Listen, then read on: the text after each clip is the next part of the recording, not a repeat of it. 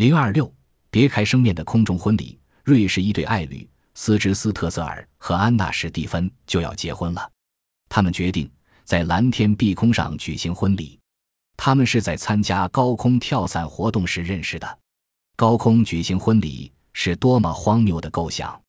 不过，几位共同爱好高空跳伞的朋友极力赞同，一起推波助澜。一个答应做伴郎，一个答应做伴娘，一个答应做摄影师，两个答应做嘉宾，再加新郎新娘，共七人。空中会合当然是奇观了。不过，还缺主持婚礼的牧师。经过明察暗访，终于在深山野岭一神学院找到一个曾参加过阿尔及利亚战争、做过伞兵的老牧师。他沉默一阵子后，才勉强答应。